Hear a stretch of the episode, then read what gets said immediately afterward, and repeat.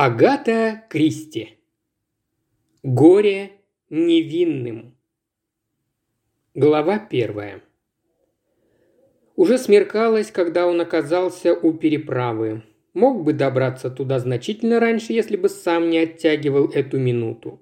Он пообедал с друзьями в редке, но во время легкой непринужденной беседы не переставал со страхом думать о предстоящем ему деле – Друзья пригласили его выпить чаю, и он снова принял их приглашение, но после чая дальнейшее промедление стало невозможным. Заказанная машина уже ожидала его, он распрощался с приятелями, а потом проехал семь миль по прибрежной дороге. Затем шофер свернул на лесную просеку, которая привела их к маленькому каменному речному причалу. Он вышел из такси и подергал веревку большого колокола, вызывая с противоположного берега перевозчика. «Не желаете ли, чтобы я дождался вас, сэр?» – спросил шофер. «Нет», – ответил Артур Калгари. «Я уже заказал машину, которая встретит меня через час и отвезет прямо в Драймут». Шофер с благодарностью принял плату за проезд вместе с чаевыми и промолвил, взглядываясь в легкую туманную дымку над рекой. «Лодка приближается, сэр». Пожелав доброй ночи, он развернул машину и помчался вверх по склону холма. Артур Калгари остался один возле причала наедине со своими мыслями и мрачными предчувствиями. «Какая непроходимая глушь», – размышлял он, словно находишься на краю света у заброшенного озера в Шотландии. А ведь всего в нескольких милях отсюда остались отели, магазины, коктейль-бары и запруженные людьми улицы редки. Калгари не впервой подивился этим удивительным противоречием английского пейзажа. Послышались мягкие всплески весел, лодка причалила к миниатюрной пристани. Артур Калгари спустился по крутому откосу и забрался в лодку, которую лодочник удерживал багром возле причала. Это был старик, показавшийся Калгари таким же древним, как и его лодка, и уж наверняка не менее дряхлым. Холодный морской ветер бороздил поверхность реки. «Промозглый вечер», — заметил лодочник. Калгари согласился, что сегодня значительно холоднее, чем было вчера. Он заметил, или ему это показалось, будто под напускным равнодушием в глазах лодочника затаилось любопытство. Вполне понятно, Калгари в этих краях чужак, а туристский сезон закончился. Более того, незнакомец переправляется через реку в неурочный час, поздновато для чая в кафе возле пристани. И вещей при нем нет, значит, не намерен здесь оставаться. В самом деле, недоумевал Калгари, отчего он так припозднился, не потому ли, что подсознательно откладывал эту минуту, откладывал до последнего. И вот он переходит через Рубикон, через реку, реку. Память подсказывала название другой реки – Темсы. Его мысленному взору, неужели это было только вчера, предстал человек, сидящий за столом напротив него. В задумчивых глазах скрывалось что-то затаенное, невысказанное. Видимо, подумал Калгари, эти глаза способны скрывать свои тайны. Ужасная обязанность возложена на него, но он должен ее исполнить, а потом потом забыть обо всем. Он нахмурился, припомнив вчерашний разговор. Приятный, спокойный, с хитрецой голос спросил. «Вы твердо решили, доктор Калгари?» «Что ж мне осталось?» – раздраженно ответил он. «Неужели вы не понимаете? Вы не согласны? От этого не уйдешь».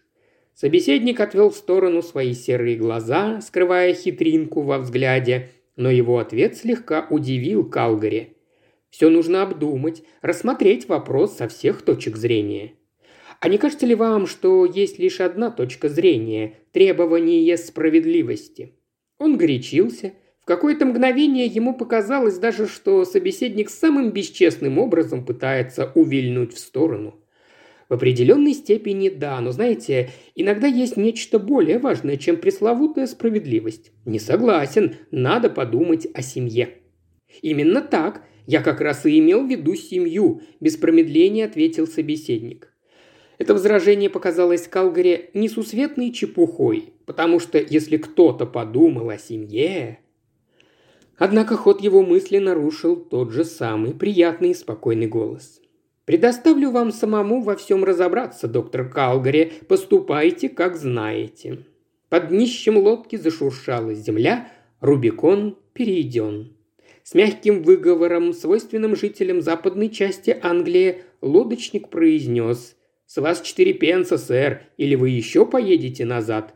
«А «Не поеду. Назад дороги нет», – несколько высокопарно отозвался Калгари и, расплатившись с лодочником, поинтересовался.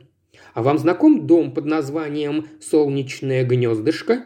В глазах у старика блеснуло любопытство. «Хм, конечно, вон там вверху справа за деревьями. Подниметесь на холм и вправо по новой дороге через строящийся поселок. Их дом последний, в самом конце. Благодарю вас».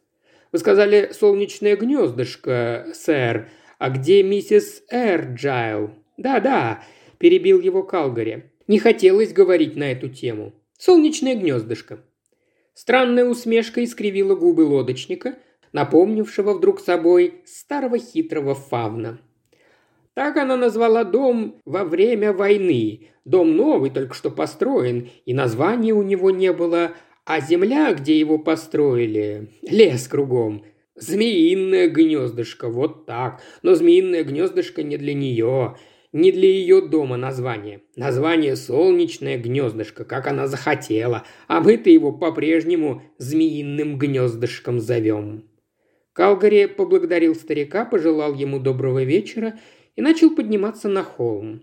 Обитатели поселка уже разбрелись по домам, но Калгари чудилось, будто невидимые глаза пристально разглядывают его сквозь окна коттеджей. Все следят за ним, видно, знают, куда он идет, и шепчутся – он идет в змеиное гнездышко. Змеиное гнездышко – какое ужасное, но точное название. Острое, как зубы змеи. Он решительно отогнал терзавшие его мысли. Надо взять себя в руки, надо тщательно обдумать, что он собирается сказать. Калгари прошел в конец новые красивые улицы, по обеим сторонам которой находились новые красивые дома – при каждом доме был свой сад площадью 8 акров, вьюнки, хризантемы, розы, герани, самые разнообразные цветы свидетельствовали о личных вкусах владельцев. Дорога упиралась в ворота, на них готическими буквами было начертано «Солнечное гнездышко». Он отворил калитку, прошел в нее и зашагал по тропинке. Перед ним возвышался дом, добротно построенное, но безликое современное здание с декоративным фронтоном и порталом. Такой дом можно увидеть в любом благоустроенном пригороде или вновь застроенном районе. Непривлекательный, по мнению Калгари, но вполне солидный. Река в этом месте делала крутой поворот. На противоположном берегу ее поднимался поросший лесом холм, а вдали, слева по течению, виднелись луга и фруктовые сады. Ворох денег и абсолютное отсутствие воображения вместо хорошего вкуса, скромности и умеренности. Естественно, он не порицал Эрд Джайлов за подобную безвкусицу. Они лишь купили этот дом, они строили его. А все-таки кто-то из них, уж не миссис Ли Эрджайл, его выбрал. Он решил не терять времени и нажал кнопку электрического звонка. Постоял в ожидании и снова позвонил. Неожиданно для него дверь отворилась. Калгари, вздрогнув, подался назад. Его разыгравшемуся воображению предстала, казалось, сама трагедия. Это юное лицо. Оно лишь усиливало впечатление трагизма. Он подумал, что трагическое всегда должно принимать обличье молодости, бессильной перед неотвратимостью грядущего, олицетворение безжалостной судьбы.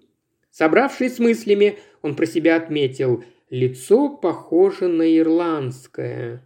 Глубокие, голубые, обрамленные темными тенями глаза, зачесанные назад черные волосы, красивое тронутое печальное лицо – Девушка окинула его внимательным, неприветливым взглядом. «Да, что вам нужно?» «Мистер Эрджайл у себя?» «Да, но он никого не принимает. Я хотела сказать, не принимает посторонних. Он ведь не знает вас, да?» «Нет, не знает. Но...» Девушка уже начала прикрывать дверь. «Вам следует написать. «Простите, у меня к нему важное дело. Вы мисс Эрджайл?» «Да, я Хестер Эрджайл», – утвердительно проворчала она. «Но отец никого не принимает. Если с ним не договориться заранее, вам лучше написать». «Я приехал издалека». Хестер продолжала стоять как вкопанная. «Все так говорят. Думаю, когда-нибудь этому настанет конец». В ее голосе чувствовалось пренебрежение. «Полагаю, вы репортер?» «Нет, ничего подобного». Она подозрительно оглядела его. «Хм, чего же вам в таком случае надо?» Позади нее, в глубине вестибюля, Калгари заметил другое лицо. Плоское, некрасивое, напомнившее ему оладушку. То было лицо пожилой женщины. Вьющиеся, тронутые сединой волосы, казалось, были приклеены к затылку, а голова на длинной шее, словно у дракона, раскачивалась в воздухе. Дело касается вашего брата, мисс Эрджайл». Хестер надсадно задышала. «Майкла?» – спросила она с опаской. «Нет, Джека». «Я так и знала», – взорвалась Хестер. «Знала, что дело касается Джако. Вы когда-нибудь оставите нас в покое? Ведь все закончилось. Чего вы надоедаете?» «Не следует говорить, что все закончилось. Но дело, безусловно, закончилось. Джако уже нет в живых. Что вы над ним издеваетесь? Все в прошлом. Если вы не журналист, значит вы врач или психолог или что-нибудь вроде этого. Уходите, пожалуйста, не надо тревожить отца, он занят». Хестер решительно взялась за ручку двери. Калгари наконец сделал то, что ему надлежало сделать с самого начала, и о чем он в попыхах совершенно забыл. Он вытащил из кармана и протянул ей письмо. «У меня письмо от мистера Маршала». Она была явно поражена. Пальцы нерешительно дотронулись до конверта. «От мистера Маршала? Из Лондона?» – неуверенно произнесла она. Маячившая в глубине коридора женщина вышла вперед и подозрительно уставилась на Калгари, вызвав в его памяти нечто смутно напоминавшее монастырь. Конечно, это же типичная монахиня с обрамляющими лицо светлыми завитками, облаченная в черные одежды. Такие люди не склонны к задумчивой созерцательности, но, приученные к монастырским порядкам, подозрительно разглядывают пришельца сквозь едва приоткрытую массивную дверь, после чего неохотно впускают его в прихожую или отводят к матушке-настоятельнице. «Вы от мистера Маршала?» Вопрос прозвучал почти как обвинение. Хестер внимательно рассматривала оказавшийся у нее в руке конверт. Калгари, все еще стоя у порога, мужественно выдерживал неприязненные и подозрительные взгляды, смахивающие на дракона монахини. Ему хотелось что-то сказать, но ничего подходящего не приходило в голову. Поэтому он благоразумно помалкивал. Вдруг откуда-то издали донесся неприветливый голос Хестер. Отец говорит, что он может подняться. Цербер, стерегший Калгари, неохотно отступил в сторону, не утратив при этом своей подозрительности. Калгари прошел в вестибюль, положил шляпу на стул и поднялся по лестнице. В доме его поразила прям-таки стерильная чистота. Подобное обычно доводилось видеть лишь в дорогих лечебницах. Хестер провела его по коридору, они спустились по коротенькой лестнице, состоящей из трех ступенек. Потом она распахнула дверь, жестом пригласила Калгари войти и, последовав за ним, прикрыла за собой дверь. Они оказались в библиотеке, и Калгари с удовольствием запрокинул вверх голову. Интерьер этой комнаты поразительно отличался по духу от всего остального дома. Несомненно, здесь человек жил, работал, проводил свой досуг, стены были уставлены книгами, массивные кресла довольно потрепаны, но удобные – на письменном столе веселил взор ворох бумаг. По столикам тоже валялись книги. Калгари заметил очаровательную молодую женщину, вышедшую из комнаты через дверь в дальнем конце. Затем его внимание привлек поднявшийся навстречу человек, держащий в руке вскрытое письмо. В глаза бросилась невероятная худоба этого человека, почти полная бестелесность, в чем только душа держалась, Казалось, перед вами предстал выходец с того света. Голос у него был приятный, хотя и не совсем отчетливый. «Доктор Калгари», – произнес он, – «присаживайтесь». Калгари сел. Не отказался от сигареты. Хозяин опустился в кресло напротив, Двигался он не торопясь, будто жил в мире, где время ничего не значило. На лице Лео Эрджайла появилась едва приметная улыбка. Разговаривая, он поглаживал письмо бескровными пальцами. «Мистер Маршалл пишет, что вы хотите сообщить нам нечто важное, но не указывает подробностей. Улыбка обозначилась явственнее, он продолжал. «Юристам присуща осторожность в формулировках, не так ли?» Калгари с удивлением подумал, что перед ним находится счастливый человек. То была не безудержная веселая радость, неотъемлемый спутник счастья, но окрашенная грустью, притаившаяся в душе внутренняя удовлетворенность. Для этого человека внешний мир не имел никакого значения, и он наслаждался своей независимостью. Калгари не знал, почему его так поразило это обстоятельство, но воспринял его как должное. «Вы очень добры, что согласились меня принять», – сказал он. Это было стандартное, ни к чему не обязывающее вступление. «Я полагал, что лучше приехать самому, чем написать. Калгари помолчал и продолжил вдруг с внезапной горячностью. «Тяжело, очень тяжело.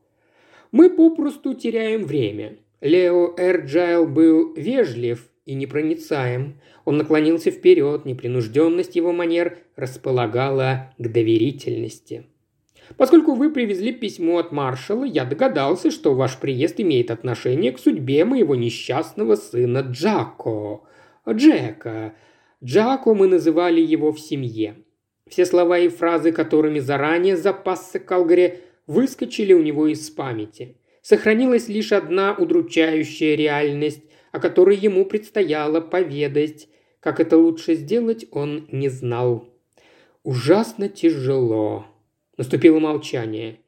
«Если вам это поможет», – нарушил молчание Лео, осторожно выговаривая слова, то мы полностью отдавали себе отчет. Джако вряд ли можно было назвать нормальной личностью. Что бы вы ни сказали, нас ничто не удивит. Когда произошла эта жуткая трагедия, я ни минуты не сомневался. Джек не понимал, что он делает. Разумеется, не понимал. Это сказал Хестер. Калгари вздрогнул от неожиданности и тут же забыл о девушке – она присела на ручку кресла, стоявшего у него за спиной, и взволнованно заговорила. Джако всегда был ужасен, как ребенок, если тот из себя выйдет, схватит, что попадется под руку и в вас запустит. «Хестер, Хестер, дорогая!» – с болью в голосе проговорил Эрджайл. Смутившись и вспыхнув, девушка вскинула руку к губам. «Извините», – сказала она, – «мне не следовало, я забылась, я... я... не должна была так говорить, теперь он... теперь все кончено и... и...» «Да, с этим покончено», – молвил Эрджайл. «Все в прошлом. Я старался, все мы старались, воспринимать мальчика как инвалида. Природа просчиталась, вот в чем дело». Он взглянул на Калгари. «Вы согласны?» «Нет», – решительно возразил тот. Наступила тишина, резкое возражение, прозвучавшее как выстрел, повергло слушателей в недоумение, Калгари стало не по себе. «Я... Извините, но вы еще ничего не знаете». «О!» – задумчиво протянул Эрджайл. Потом обернулся к дочери. «Хестер, думаю, тебе лучше уйти». «И не подумаю. Затем я пришла, я хочу знать, что все это значит? Но это может быть не совсем приятно. Какие такие гадости еще натворил Джако? Нервно воскликнула Хестер. Теперь все уже кончено. Поверьте мне, пожалуйста, речь совсем не о том, что ваш брат что-то натворил, как раз наоборот, торопливо заговорил Калгари. Не понимаю. Дверь в дальнем конце комнаты растворилась, Появилась давешняя молодая женщина. Она была в пальто с папкой для бумаг в руках. «Я ухожу. Есть еще что-то для меня?» – обратилась она к Эрджайлу. Эрджайл после некоторого колебания, он вечно колеблется, подумал Калгари, притянул женщину за руку. «Садись, Гвенда», – сказал он. «Это... Хм, доктор Калгари. Это мисс Вокхан, которая...» Он замялся которая вот уже несколько лет является моим секретарем». И добавил, Доктор Калгари хочет рассказать нам или спросить нас про Джако. Рассказать кое-что, перебил его Калгари. А вы сами того не понимая, все более усложняете мою задачу. Оба удивленно на него посмотрели, но во взгляде Гвенды Воукхан отразилось понимание.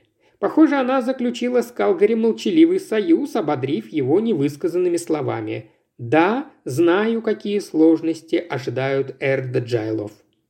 «Соблазнительная молодая женщина», – подумал Калгари, впрочем, не такая уж и молодая, лет 37 или 38, статная фигура, черные волосы, такие же глаза, здоровая и энергичная, словом, кровь с молоком. Кажется, достаточно сведуща и умна. Эрджайл заметил с налетом холодной учтивости в голосе. «Не думал усложнять вашу задачу, доктор Калгари. Определенно это не входило в мои намерения. И если вы перейдете к сути дела...» «Да, вы правы. Простите мне мое замечание, но вы и ваша дочь настойчиво подчеркивали, что все прошло, завершилось, закончилось. Нет, не закончилось. Кто это сказал «ничто и никогда не завершается, пока...» «Пока не приходит к благополучному исходу», – подсказала мисс Воукхан Киплинг. Она ободряюще кивнула, и Калгари был ей за это признателен. «Перехожу к делу», – продолжил он. «Выслушав меня, вы поймете мою... мою нерешительность. Более того, мою растерянность. Для начала несколько слов о себе. Я геофизик, недавно участвовал в одной антарктической экспедиции. Несколько недель назад возвратился в Англию. «Это экспедиция Хайеса Бентли?» – спросила Гвенда. Калгари доброжелательно взглянул на нее. «Да, экспедиция Хайеса Бентли. Рассказываю вам это, чтобы объяснить, кто я такой и почему около двух лет ничего не знал о произошедших событиях. Гвенда опять поспешила ему на помощь. «Вы имеете в виду убийство?» «Да, мисс Вокхан, именно это я имею в виду». Он обернулся к Эрджайлу. «Пожалуйста, простите меня, если причиняю вам боль, но необходимо уточнить некоторые факты и даты. 9 ноября позапрошлого года, примерно в 6 часов вечера, ваш сын Джек Эрджайл, или по-вашему Джако, Пришел домой, чтобы поговорить со своей матерью, миссис Эрджайл. Да, с моей женой. Он сказал ей, что у него затруднение и потребовал денег. Такое случалось и раньше. Много раз. С тяжелым вздохом согласился Лео. Миссис Эрджайл отказала ему. Он начал брониться, угрожать. Наконец выскочил опрометью из дома, закричав, что скоро вернется и что ей придется изрядно раскошелиться. И еще он сказал, «Ты же не хочешь, чтобы меня посадили в тюрьму, а?» И она ответила, «Начинаю думать, тебе было бы не вредно там побывать». Эрджайлу стало явно не по себе. Мы с женой часто об этом беседовали. Мальчик доставлял нам кучу неприятностей. Не раз его выручали, думали образумиться, считали, что тюремный приговор будет ему уроком», – едва слышно произнес Лео. «Но продолжайте, пожалуйста». И Калгари продолжил свой рассказ. «В тот вечер ваша жена была убита. Ее ударили кочергой и проломили череп. На кочерге остались отпечатки пальцев вашего сына. Из ящика бюро исчезла значительная сумма денег. Полиция задержала вашего сына в Драймуте. У него нашли деньги, по преимуществу пяти и десятифунтовые купюры, на одной из которых были написаны имя и адрес. Это позволило установить, что именно эти деньги миссис Эрджайл получила в банке утром того дня. Вашего сына предали суду. Калгари замолчал. Суд установил, что было совершено умышленное убийство. Наконец он произнес это роковое слово «убийство». От вашего адвоката, мистер маршал, я узнал, что ваш сын, когда его арестовали, горячо и страстно доказывал свою невиновность, настаивал на своем неопровержимом алиби. Убийство, как установила полиция, произошло между семью и половиной восьмого вечера. В это время Джек Эрджайл, как он утверждал, добирался на попутных машинах до Драймута. Около семи часов примерно в миле отсюда на шоссе, соединяющем Редмин с Драймутом, его подобрала какая-то машина. Из-за темноты он не заметил характерных особенностей автомобиля, помнил только, что кузов был черного или темно-голубого цвета, а за рулем сидел человек среднего возраста. Попытки отыскать эту машину и ее водителя не увенчались успехом, и судья решил, что мальчик в торопях сочинил свою историю, да к тому же не очень ладно ее скроил. На суде защита пыталась использовать психологические доводы, доказывала душевную неуравновешенность Джека Эрджайла. Судья посчитал, что преступление подтверждено и виновный заслуживает тюремного наказания. Джек Эрджайл был приговорен к пожизненному заключению. Спустя полгода он умер в тюрьме от воспаления легких. Калгари замолчал. Три пары глаз неотрывно смотрели на него. Во взгляде Гвенды Вокхан светилась заинтересованность и напряженное внимание. Во взгляде Хестер явно просчитывались подозрительность и опаска. Взгляд Лео Эрджайла не выражал никаких определенных эмоций. «Вы подтверждаете, что я правильно изложил факты?» – снова заговорил Калгари. «Абсолютно правильно», – произнес Лео. «Впрочем, не понимаю, какая нужда была ворошить эти прискорбные обстоятельства, которые мы все стремимся поскорее забыть». «Простите меня, я должен был так поступить. Мне кажется, вы согласны с приговором, или я ошибаюсь?» А, в общем-то, факты подтвердились, если в них особенно не копаться. Убийство было жестоким и грубым. Если же в фактах покопаться, можно найти смягчающие обстоятельства. А, мальчик страдал душевной неуравновешенностью, но, к сожалению, не в той мере, как требует закон для освобождения от наказания. Уверяю вас, доктор Калгари, сама Рэйчел, а, моя жена, Первая простила бы мальчика и извинила его необузданность. Она была образованным и гуманным человеком, хорошо разбиралась в психологических нюансах, она не допустила бы осуждения. «Мама хорошо знала нашего кошмарного Джакко», — сказала Хестер. «Ему на роду было это написано». «Значит, никто из вас», — медленно произнес Калгари, — «не имеет ни малейших сомнений, Никто не сомневается в его виновности. Можно ли сомневаться? Конечно, он преступник. Хестер в упор смотрела на Калгари. «Не совсем преступник», – возразил Лео. «Не люблю этого слова». В данном случае несправедливое слово. Калгари набрал в грудь побольше воздуха. Джек Эрджайл невиновен. Уважаемый слушатель, ты прослушал ознакомительный фрагмент аудиокниги. Желаешь продолжить слушать аудиокнигу? Тогда подписывайся на канал Ильи Кривошеева на Бусти.